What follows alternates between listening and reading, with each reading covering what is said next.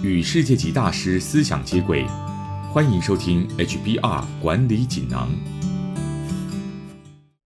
各位听众好，我是这个单元的转述师周振宇。今天跟大家谈的主题是三个方法扭转事必躬亲的不良习惯。内容摘自《哈佛商业评论》全球繁体中文版。做事认真负责不是不好，但是凡事插手的微观管理，会让你很难成为卓越的主管。而拥有授权能力，并且善用这种能力的企业领导人，可以让组织有更大的成长空间，更有机会获得成功。那么，该如何改进凡事事必躬亲的不良习惯呢？不妨试着从以下三个步骤开始。步骤一，不再一直检查进度。你可能认为，经常查核某项计划的进度会让部署做事更积极，但你的员工可能不是这么想的。其实你不应该一直检查员工的进度，而是该等计划有具体进度之后，让他们主动跟你报告。想要建立这种互动模式，你可以安排定期会议，讨论当前计划的进度。例如，在与销售团队开会时，你可以针对各个销售计划讨论他们进展如何，并脑力激荡想出其他方法，希望可以在下周开会前让每个销售计划都能够有更多的进展。如此一来。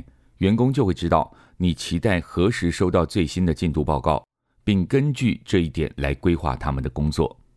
采用这种方法，还可以让你聚焦在结果，而不是过程中的每一项步骤、每一次沟通内容，或是计划的任何一个微小细节。步骤二：信任团队成员的专业。你是否发现，你总是不断告诉你的设计师，应该在某项简报里使用哪些颜色和字体？你是否告诉过文案成员要他修改已经完成的提案？会这么做，就表示你没有给予团队成员自主权，让他们将专业运用在工作上。其实，身为上司的职责是要分辨哪些是最好的构想，而不是自己提出构想，更不是亲自决定所有细节。请提醒自己，你当初雇佣那位设计师或文案的原因，是因为他们具备的专业知识。这些专业的同事比你更了解目前执行的工作，因此他们比你更容易看出问题，善用潜在的机会。所以你应该做的是安排适合的人员担任适合的职位。管理这些专业同仁的关键在于清楚沟通你的需求，为他们提供完成任务所需的支持和资源，然后信任他们，让他们放手执行任务。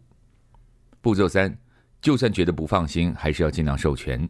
身为高阶主管的你，有实际的营收目标和销售目标要达成，所以当面对重要任务时，你可能会倾向遵循一句老话：如果你想妥善做好一件事，那就亲自动手。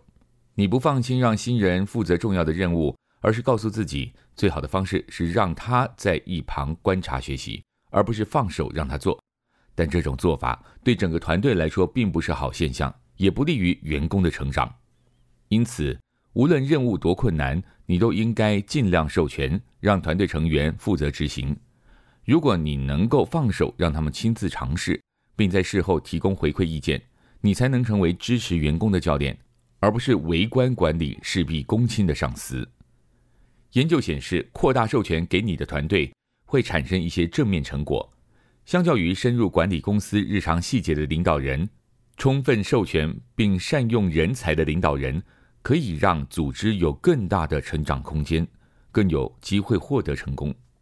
下一次，当你又发现自己深陷在任务的微小细节中，请先深吸一口气，然后慢慢脱离那个情况。你一定可以找到微观管理以外的做法。以上摘自《哈佛商业评论》全球繁体中文版，主题为三个方法扭转事必躬亲的不良习惯。方法包括：第一，不再一直检查进度；第二，信任团队成员的专业。第三，就算觉得不放心，还是要尽量授权。更多精彩内容，欢迎阅读《哈佛商业评论》全球繁体中文版。谢谢你的收听，我们下周见。